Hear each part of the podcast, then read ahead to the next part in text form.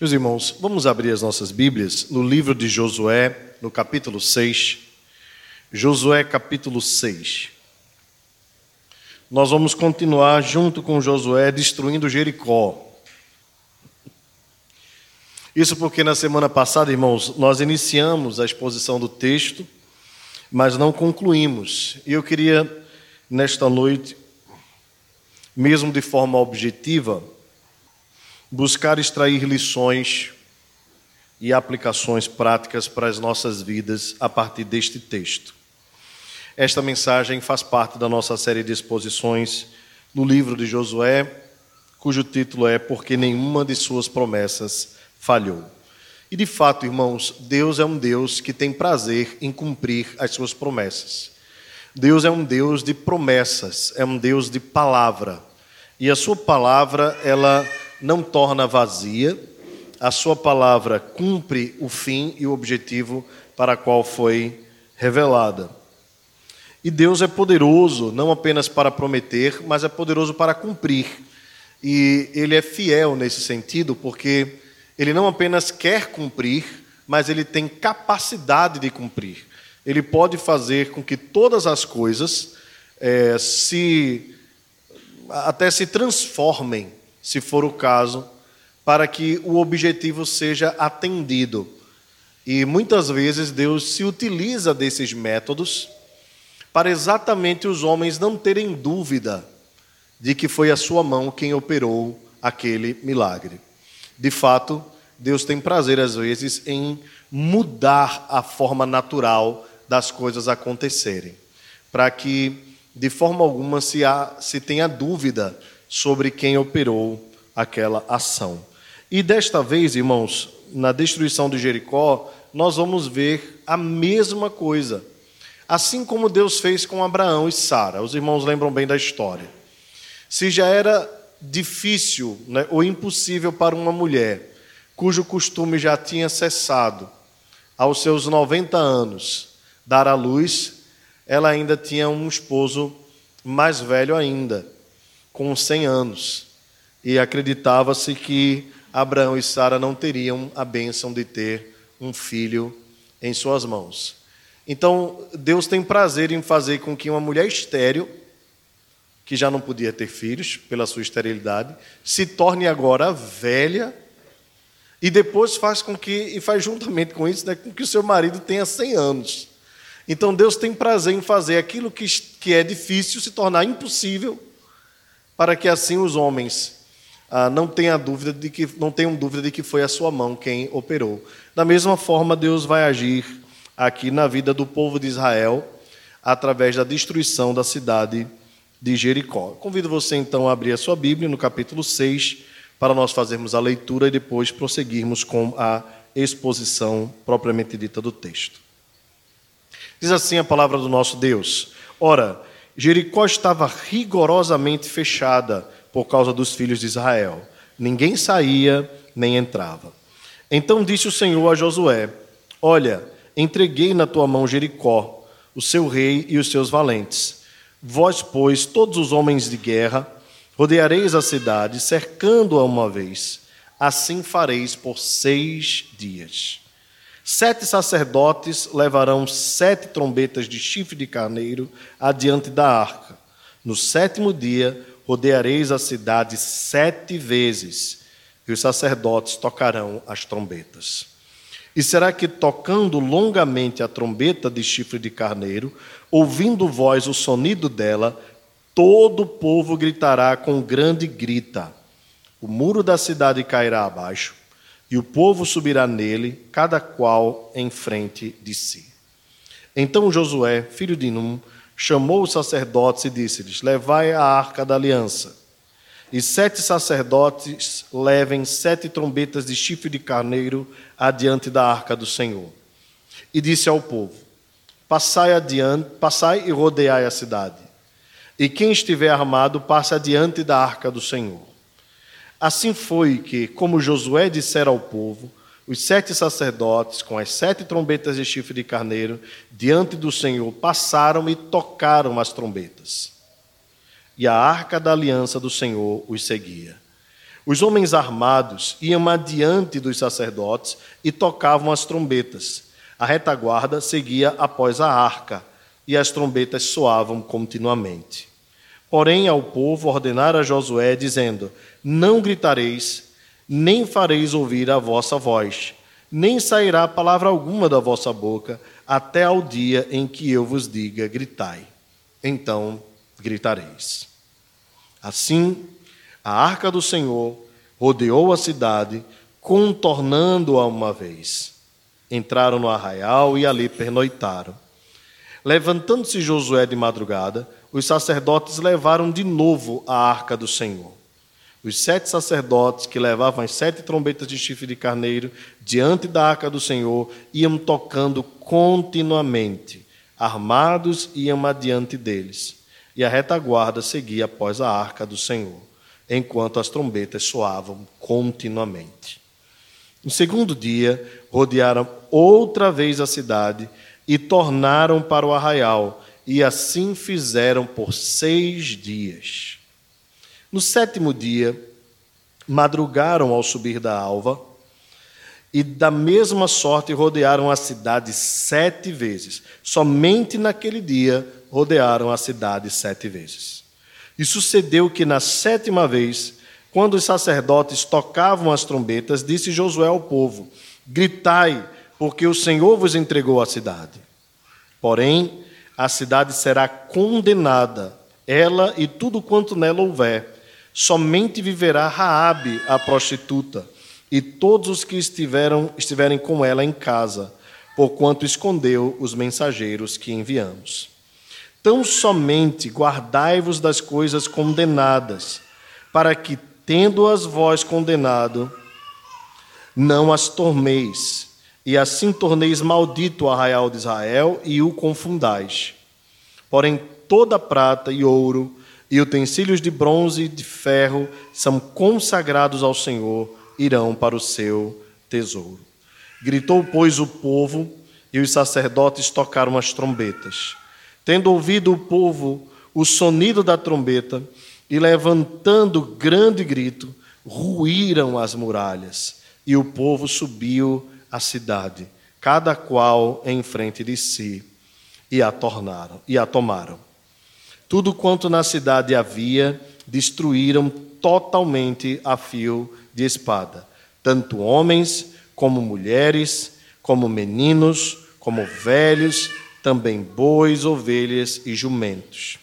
Então disse Josué aos dois homens que espiaram a terra: Entrai na casa da mulher prostituta e tirai-a de lá com tudo quanto tiver, como lhe jurastes. Então entraram jovens, os espias, e tiraram Raabe, e seu pai, sua mãe, seus irmãos e tudo quanto tinham.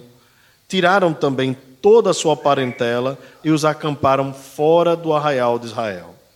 Porém, a cidade e tudo quanto havia nela queimaram-no. Tão somente a prata e o ouro e os utensílios de bronze e de ferro deram para o tesouro da casa do Senhor. Mas Josué conservou com vida a prostituta Raabe e a casa de seu pai e tudo quanto tinha. E habitou no meio de Israel até ao dia de hoje, porquanto escondera os mensageiros que Josué enviara a espiar Jericó.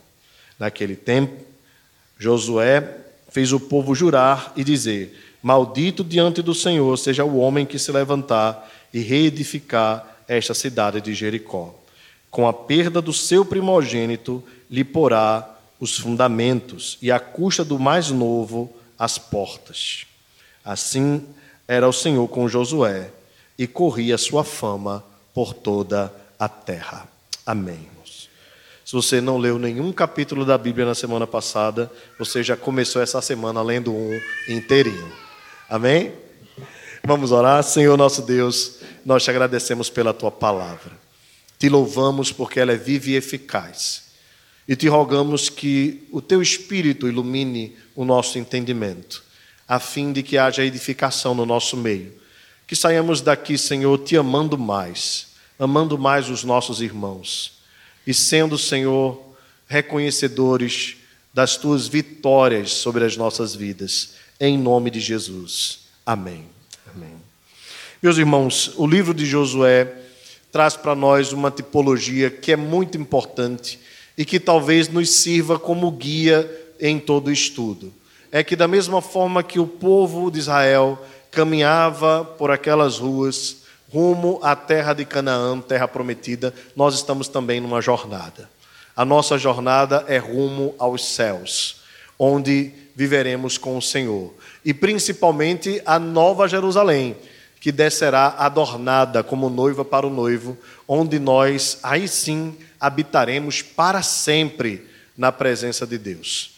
Nós temos a certeza que o Deus que nos tirou da terra do Egito, do poder de Faraó, é o mesmo Deus que nos conduzirá até o dia final. Mas isso não impede que nós tenhamos dificuldades. E aqui vai, claro, a primeira aplicação do texto para as nossas vidas. A vida com Deus e a presença de Deus no meio do povo não imunizava o povo das tribulações e das lutas que eles deveriam enfrentar. Nós precisamos ter essa consciência que a vida cristã sempre foi na Escritura comparada a uma batalha, a uma guerra. Não à toa, o Senhor nos manda nos revestirmos da armadura de Deus o apóstolo Paulo, inspirado pelo Espírito Santo, lembra que a nossa jornada é uma jornada de batalhas. Então, da mesma sorte, nós, como cristãos, fomos tirados das trevas para a luz, estamos caminhando junto ao Senhor para Nova Jerusalém, não estamos imunes das batalhas da vida, precisamos nos armar com a armadura de Deus e temos duros inimigos que pelejam contra nós pelo menos três inimigos que estão sempre diante de nós para nos atormentar, para fazer com que nós não descansemos na jornada. Eu me refiro ao diabo, eu me refiro ao mundo e também à carne. Esses três estarão conosco ah, batalhando contra as nossas vidas até o nosso último suspiro, e não estaremos livres deles. Assim como Israel, embora na terra prometida, né, os irmãos devem lembrar bem, quando eles entraram na terra, o Senhor permitiu que os povos ao redor estivessem ali e que eles deveriam servir como prova para o povo se eles seriam fiéis a Deus ou não. Da mesma forma, irmãos, nós somos o tempo todo atormentados por esses três inimigos, que não descansam de pelejar contra as nossas vidas, mas nós precisamos ter a certeza de que o nosso Deus é vitorioso. Da mesma forma que ele disse para Israel assim: Olha e veja a terra que eu te dou. Ele disse para Josué no início do capítulo. Ele disse: Entreguei na tua mão Jericó, o seu rei e os seus valentes. Deus diz isso a despeito do que diz o verso primeiro deste mesmo capítulo, quando ele diz assim: Jericó estava rigorosamente fechada por causa dos filhos de Israel, ninguém saía, ninguém entrava. Isso significa que os inimigos estavam armados, que os inimigos estavam prontos para a batalha, que os inimigos estavam preparados para a peleja, que eles estavam com as estratégias formadas com o estratagema todo planejado. Mas Deus disse: Eu entreguei Jericó nas tuas mãos. Deus estava garantindo a Josué a vitória. E meus irmãos, todos nós estamos aqui na jornada cristã, nós não podemos ter dúvidas de que somos vitoriosos. Não podemos. A vitória é nossa no nome de Jesus. Já está garantida. Isso não tem a ver com especulação teológica nenhuma. Está claro no livro de Apocalipse que Jesus Cristo é vitorioso e que nós somos vitoriosos com Ele, que a vitória é nossa. Ao mesmo tempo, isso não implica em nós negligenciarmos os inimigos. Veja que coisa interessante. Deus diz assim para Israel: Olha, Josué, veja Jericó, a cidade toda armada, muralhas, que davam para passar sete carruagens, uma ao lado da outra. As pessoas construíam casas em cima das muralhas de Jericó. Os homens estavam armados, a cidade preparadíssima para a batalha. Deus diz assim: a cidade é tua, a vitória já está garantida, eu entreguei em tuas mãos. Mesmo assim, Deus diz: manda homens armados. Nós sabemos bem, já lemos o capítulo, eles não precisaram usar nenhuma arma humana. Na verdade, Deus transformou a estratégia humana numa estratégia divina, uma estratégia natural, numa estratégia sobrenatural, sobre-humana, para que o povo tivesse ciência de quem era o vencedor da batalha. Mesmo assim, Deus diz para Israel: manda para Josué né, os homens armados. E aqui eu queria trazer uma segunda aplicação e uma segunda implicação que isso tem para as nossas vidas. O fato de nós termos a vitória garantida pelo Senhor não implica necessariamente e absolutamente que nós devemos relaxar na vida cristã. Pelo contrário, mais uma vez, lembra as palavras do apóstolo Paulo: revestivos, pois, de toda a armadura de Deus, para que possais resistir aos dardos inflamados do maligno. Ou seja, irmãos, nós temos a certeza que vamos para Nova Jerusalém. A vitória já nos está garantida. Jesus Cristo morreu, ressuscitou, ele foi vitorioso sobre a morte, sobre o diabo, sobre o inferno, sobre o mundo, ele venceu as tentações, ele foi poderoso, obediente, ele cumpriu todo o desígnio de Deus e ele garante, como o, o, o capitão do exército do Senhor, de que nós somos vitoriosos, de que a vitória nos está garantida, ao mesmo tempo que ele nos manda revestivos, estejam armados, não relaxem. Inclusive, quanto a isso, o apóstolo Paulo vai dizer que um soldado ele não pode ser convocado e viver a vida à toa. Ele tem que estar preparado para atender aquele que o arregimentou. Em outras palavras, nós estamos numa guerra. E nesta guerra nós não podemos vacilar. Precisamos estar preparados a todo momento para a batalha. Então, observando o texto, nós podemos ver alguns outros detalhes importantes para nós sermos edificados nesta noite. Em primeiro, uh, observe aqui uh, a forma como Deus vai agir. Né? Ele muda a forma, ele manda os homens, no verso 4, os sacerdotes levarem sete trombetas de chifre de carneiro. Você vai ver repetidamente o número sete, né? Ele tem um significado simbólico interessante e importante. Ele lembra a universalidade, lembra a perfeição, lembra a completude. E Deus diz que eles deveriam a rodear a cidade por seis vezes, silenciosamente, e na sétima vez, no sétimo dia, eles deveriam rodear a cidade sete vezes. E ao final do último rodeio, da última volta, eles deveriam gritar, e assim as muralhas ruiriam. No verso 6, nós encontramos a obediência de Josué, filho de Num. Ah, interessante, irmãos, porque é, no livro de Josué, espe especificamente, não são muitas as vezes que nós vemos a referência, né? Josué, filho de Num. É, aquele já era um homem idoso, talvez com mais de seus 60 anos, e mesmo assim, aqui no texto, ele aparece mais uma vez como filho de Num. Isso talvez uma referência à linguagem que era usada no livro do Êxodo por, Josué, por Moisés, né? quando dizia assim: Josué, o moço, filho de Num, não se apartava da tenda. Talvez uma lembrança aí dos tempos em que Josué era auxiliar de Moisés. Pois bem, irmãos, observando comigo, mantenha sua Bíblia aberta, no livro 7, no capítulo 7, no versículo 7, né, do capítulo 6, nós vemos a obediência de Josué ah, em transferir para o povo as ordens do Senhor detalhadamente. Nós vimos isso na semana passada. Ele diz: Passai e rodeai a cidade, e quem estiver armado passe adiante da arca do Senhor. Uma, um outro detalhe aqui que nós não podemos esquecer: a arca da aliança, ou em algumas versões, a arca do concerto, né? o mesmo sinal, a ideia de pacto, no caso aqui, concerto com C no meio. Né?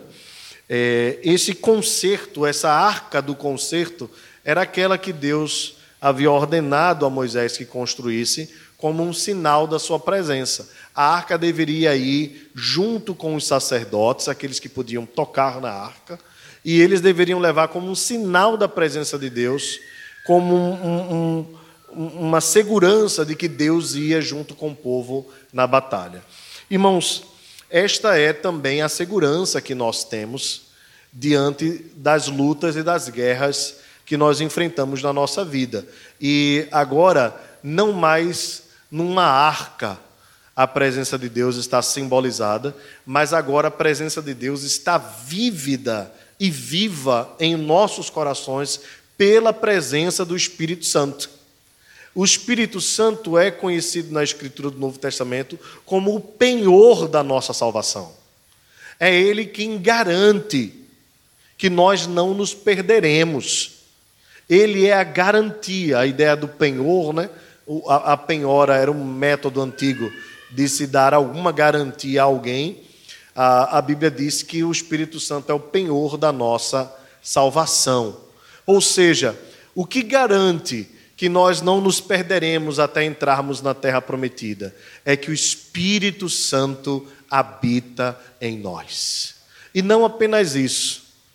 A garantia naquela época que se colocava no lado de fora da, da carta, né, um selo que garantia aquilo ali fechado e que o material estava inviolável, faz um, um, uma semelhança simbólica com o Espírito Santo habitando dentro de nós. É que nós somos, ah, ou temos, né, a garantia do Senhor que em nada seremos violados. Em outras palavras, Cristo nos comprou por alto preço e nós chegaremos intocáveis até a presença de Deus na nas regiões celestiais. Ou seja, nós não nos perderemos. Nada pode nos separar do amor de Deus. Essa é uma garantia que o Espírito Santo habita dentro de nós, que ele nos dá por meio da sua obra. Pois bem, irmãos, o texto nos diz agora, nos versos de 8 a 27, algumas coisas que eu queria ressaltar junto com os irmãos. Observe com a sua Bíblia aberta. O texto nos diz: os homens iam, a partir do verso 9, armados adiante dos sacerdotes, tocavam as trombetas, a retaguarda seguia após a arca e as trombetas soavam continuamente. Porém, ao povo ordenar a Josué, dizendo: Não gritareis, nem fareis ouvir a vossa voz, nem sairá palavra alguma da vossa boca, até o dia em que eu vos diga: gritai, então gritareis. Dá para imaginar a cena, né? Josué, junto com aquele povo, aquele exército, aquela multidão de milhões e milhões, e Josué dizendo ao povo: faça silêncio. O texto nos diz, irmãos, que eles rodearam a cidade uma vez, contornaram, depois entraram no arraial e pernoitaram. Eles iam. Ah, lembra que eu falei na semana passada do sítio, né? Sobre a cidade, que permitiria que, ah, ou impediria, melhor dizendo, né? Que os, as, os moradores de Jericó entrassem, saíssem, comprassem, enfim, eles iriam minguando ali naquele sítio. Não seria agora um sítio longo, mas Israel deveria apenas rodear a terra como um sinal de que Deus estava ah, fechando o ciclo ali da vida dos moradores de Jericó. Bem, o texto diz que eles obedeceram tudo, como Deus falou. No segundo dia fizeram a mesma coisa e continuaram assim, diz o verso 14, é, por seis dias. No verso 15, observe comigo ah, eles madrugaram, subiram, ao, madrugaram ao subir da alva, né, no comecinho, e da mesma sorte rodearam a cidade seis, sete vezes, né? Somente naquele dia rodearam sete vezes. Aqui o detalhe, irmãos, eles vão obedecendo exatamente aquilo que Deus ordenou. Exatamente.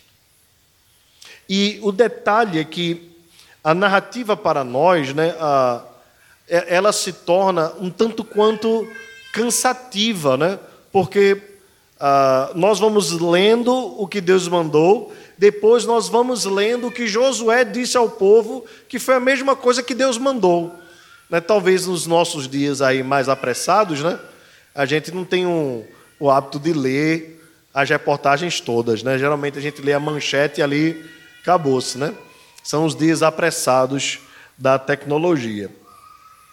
É, porém, aqui esse detalhe ele existe para mostrar a obediência de Josué e do povo a Deus nos mínimos detalhes que Deus havia ordenado. É interessante a repetição exatamente por causa disso. Eles cumpriram cabalmente tudo que Deus ordenou ponto a ponto. Isso traz para nós uma aplicação também do quanto nós precisamos estar atentos à voz de Deus enquanto estamos aqui na caminhada rumo à terra prometida. O quanto nós precisamos ser atentos às ordens do Senhor e sermos obedientes ao Senhor em cumprir tudo aquilo que ele nos manda, nos mínimos detalhes mesmo assim como Josué fez com o povo. Deus disse: faça sete chifres de carneiro. O texto nos mostra que eles fizeram sete chifres de carneiro. Convoque sete sacerdotes. Vêm os sete sacerdotes. Deem seis voltas em silêncio. Eles dão seis voltas em silêncio. Na sétimo, no sétimo dia, vocês vão rodear sete vezes e depois gritar. E Josué faz exatamente tudo o que Deus manda junto com o povo. E está aqui, irmãos, se nós podemos assim dizer, o segredo da vitória. Obediência. Obediência. Nós somos, às vezes, desatentos às ordens de Deus. E porque não consultamos a Deus, não ouvimos com atenção a palavra de Deus, não lemos com atenção a palavra de Deus, muitas vezes tomamos decisões precipitadas ou do nosso próprio gosto, da nossa própria forma. E às vezes até reivindicamos o nosso direito de dizer: eu fiz assim ou eu faço assim, porque eu sou assim, esse é o meu jeito. E nos esquecemos de que nós não temos mais o nosso jeito, que o nosso jeito agora precisa ser o jeito de Deus, a forma de Deus. Como é que Cristo agiria se estivesse em nosso lugar? Visto que, assim como o apóstolo Paulo, nós morremos com Cristo. Nós morremos para nós mesmos. A nossa vida não nos pertence, eu não vivo mais, mas é Cristo quem vive em mim. Eu fui liberto da autonomia da minha vida. Agora a minha vida só tem sentido se for para obedecer a Deus, se for para viver a forma como Ele quer que eu viva. E a obediência garante a vitória. A obediência não nos livra das lutas e dificuldades da vida, nós não estamos pregando isso, mas nos garante que nós seremos vitoriosos, ainda que a vitória não seja a vitória segundo o mundo porque o mundo tem uma perspectiva de vitória que diverge da nossa perspectiva. Para o mundo, vitória é ter dinheiro no bolso, é levar vantagem em tudo, é estar sempre por cima de tudo e de todos. Para nós, vitória é sermos obedientes a Deus, independentemente das consequências, independentemente do que isso custe a nós. Josué, hora nenhuma, se volta contra Deus para descumprir nenhuma de suas ordens. Pelo contrário, por mais estranhas que elas parecessem a um general de guerra, ele jamais se valeu de é, retrucar contra o Senhor.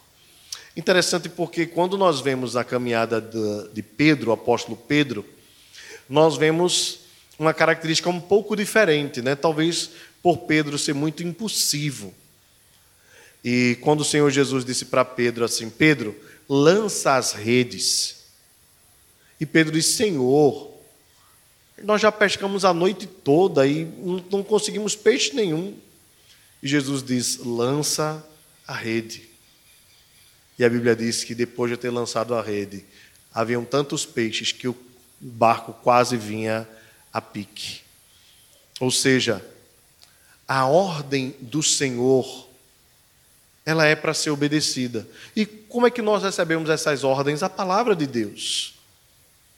E ainda que você não tenha uma Bíblia aberta na hora, quando você lê e medita na palavra de Deus, essas palavras vêm ao teu coração por meio do Espírito Santo. Por isso a importância de nós nos alimentarmos da palavra de Deus. Da mesma forma que precisamos estar alimentados para viver a vida né, no dia a dia, nós precisamos do alimento que é a palavra de Deus, para que por meio dela possamos estar prontos para as decisões difíceis da vida. E muitas vezes essas decisões nos pegam de supetão. Às vezes são coisas que nós precisamos resolver na hora. Às vezes é uma palavra que a gente precisa dizer na hora. Às vezes é um não que a gente precisa dizer na hora. Às vezes é um sim, às vezes é uma ação. E quando nós andamos distraídos, nós estamos mais sujeitos a não obedecermos a Deus. Porém, quando nós estamos andando ligados com o Senhor, há uma probabilidade muito maior de nós sermos bem-sucedidos nisso. Se assim não fosse, irmãos, Deus não haveria dito a Josué no primeiro capítulo: seja forte e corajoso, não temas nem te espantes, porque o Senhor teu Deus é contigo por onde quer que andares.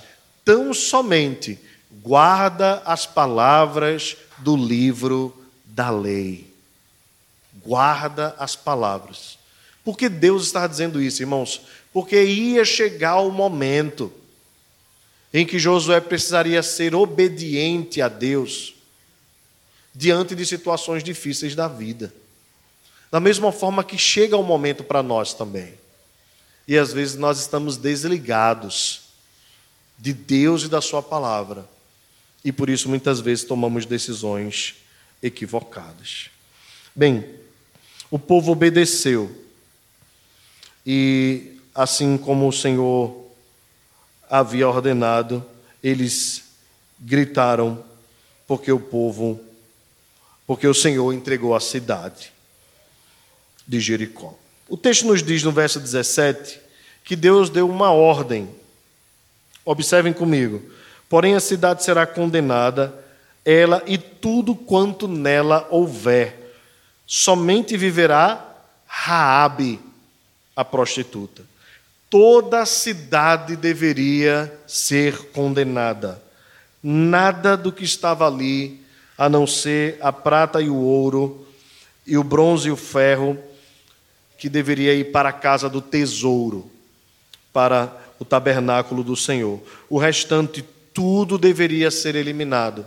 Os homens, as mulheres, as crianças, os velhos, apenas Raabe deveria ser livre.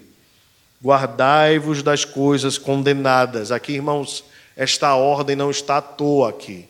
Nós vamos ver um pouco mais na frente a importância dela.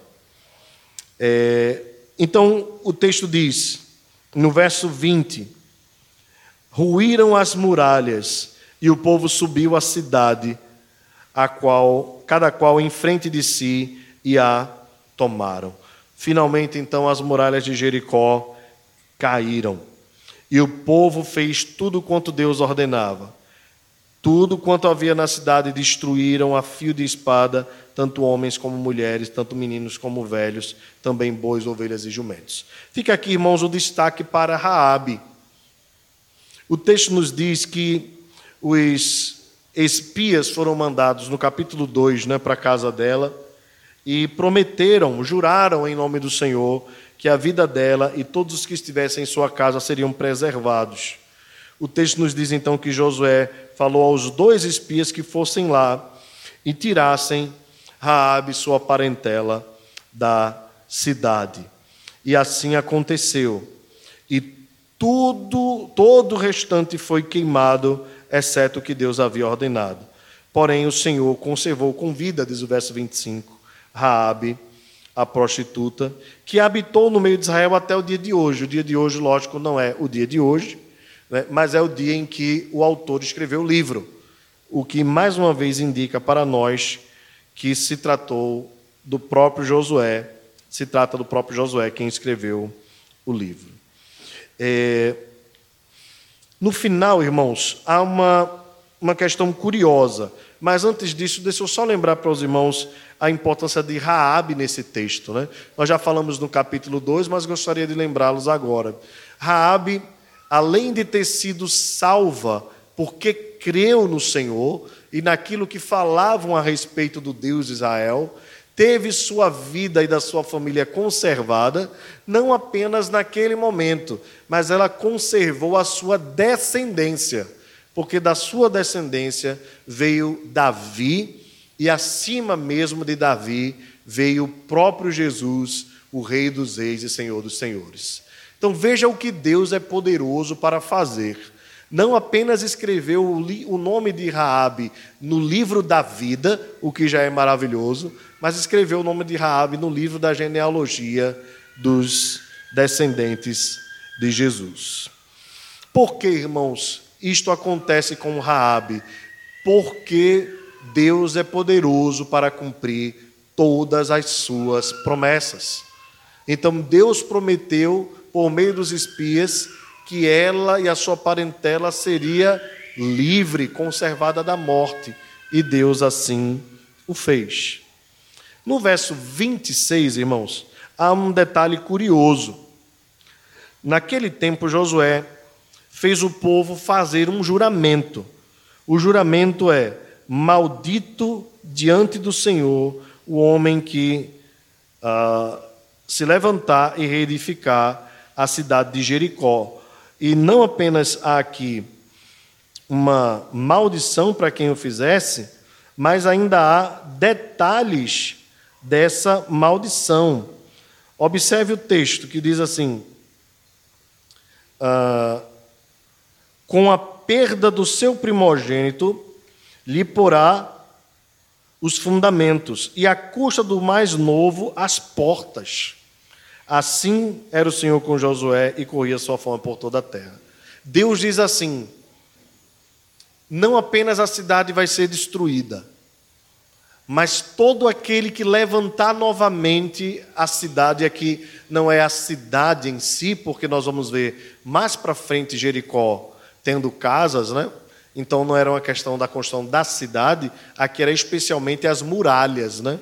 Era o que Deus não queria que fosse reconstruído. Isso porque nós vamos ver no Novo Testamento a cidade de Jericó mais uma vez na trilha, né? Lembram do cego de Jericó? Né? Então haviam casas naquela cidade. O que Deus ordenara aqui, especialmente por meio de Josué, era que não se reconstruíssem as muralhas. E aí eu vou pedir para os irmãos abrirem as suas Bíblias rapidamente no livro de 1 Reis, capítulo 16.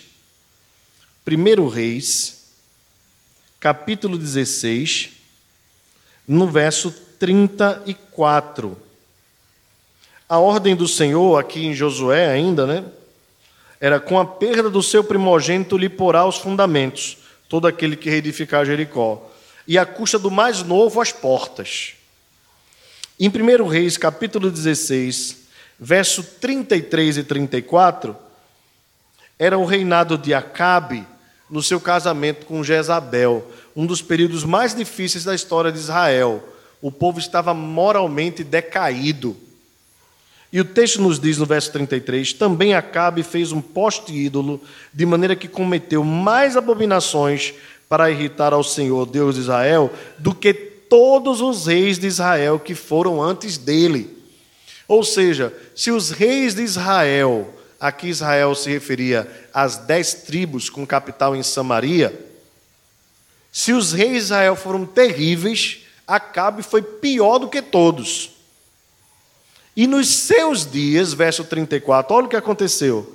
Riel, o, Beleti, o, Be, o Betelita, edificou a Jericó, edificou a Jericó.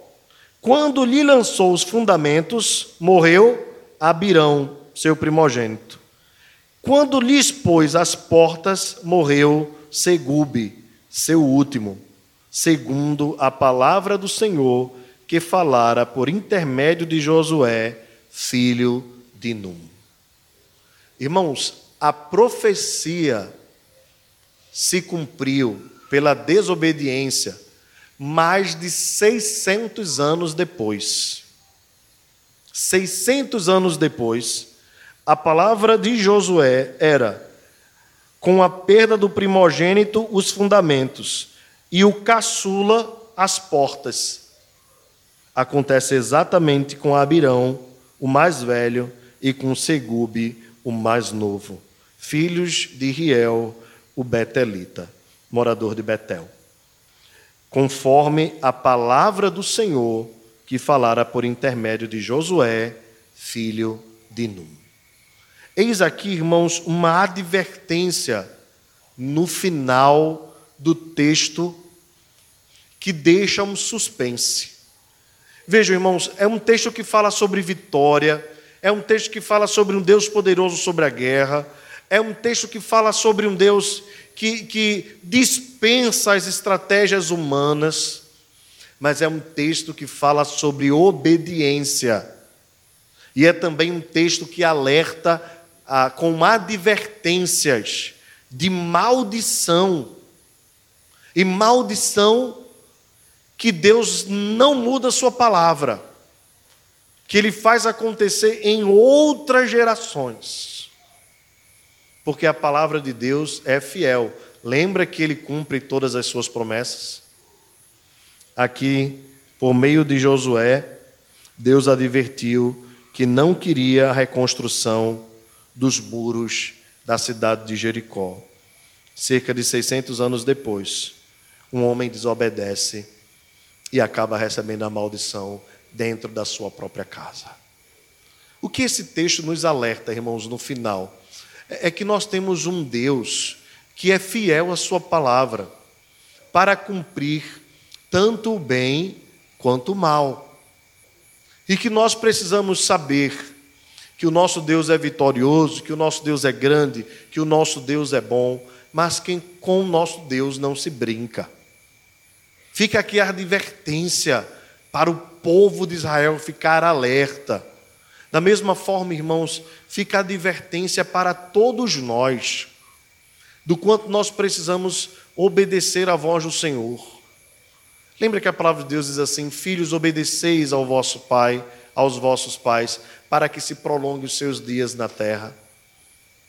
Quantos jovens nós não temos visto tendo suas vidas ceifadas porque têm desonrado aos seus pais? Lamentavelmente, muitos deles têm morrido cedo. É Deus cumprindo a sua palavra, é Deus cumprindo a sua promessa. Há promessas de Deus de bênçãos, mas também há promessas de maldição. A misericórdia de Deus é grande, sim, mas a sua justiça também é grande. A sua graça é poderosa, sim, mas a sua ira também é poderosa. O seu amor e a sua justiça e a sua ira caminham juntos. E nós precisamos ser advertidos quanto a isso. O cuidado que nós devemos ter, o zelo com o nome do nosso Deus e as consequências que nós podemos trazer para nós e até mesmo para os nossos descendentes. Que a sua misericórdia é poderosa para cumprir, é, mas a sua palavra também é poderosa para cumprir a sua justiça. Que fique para nós também, irmãos, a advertência de que o nosso Deus ah, não deve ser zombado. Não se engane, de Deus não se zomba. Aquilo que o homem semear, isso também ceifará.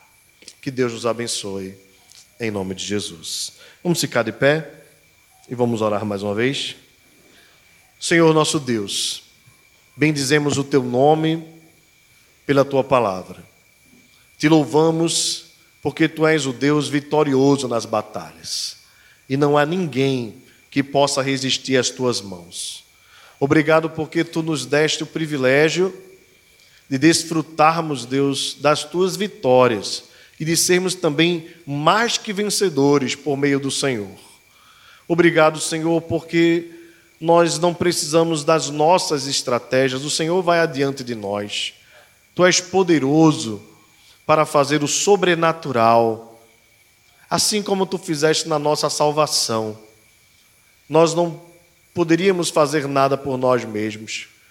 As muralhas que nos separavam da tua presença eram intransponíveis, mas pela graça do Senhor as muralhas caíram. Pelo sangue de Jesus, as muralhas da inimizade, a barreira foi derribada de uma vez por todas. Ó Deus, que nós não venhamos a reconstruir as muralhas que o Senhor já derribou nas nossas vidas. Que não sejamos nós, Senhor, os responsáveis, mais uma vez, por promover inimizade entre nós e ti. Se toda barreira de separação foi derrubada, Senhor, nós não queremos reconstruir muros que nos separam da tua presença, para que não sejamos amaldiçoados, como foi Riel. Nós queremos, Deus, é que as muralhas que separam as nossas vidas da tua presença continuem sob ruínas e que diante de nós, o Senhor e a igreja, não haja nenhuma barreira, pelo contrário, que Jesus Cristo seja o nosso eterno mediador e intercessor das nossas vidas. E que por meio do seu sangue, por meio do véu que foi rasgado, por meio do seu corpo que se fez enfermo por nós, a nossa comunhão contigo seja plena e contínua até o dia final. E que nós continuemos a ser o teu povo, que tu continues a ser o nosso Deus. Ó Senhor, segura na nossa mão, vai adiante de nós e que nós continuemos dando cada passo, um de cada vez, rumo à terra prometida, triunfalmente e na certeza de que o Senhor é quem vai adiante de nós. É isso que nós te rogamos, em nome de Jesus. E que a graça do Senhor Jesus, o amor de Deus o Pai e a comunhão do Espírito Santo seja sobre nós e conosco permaneça agora e para sempre. Amém. Amém.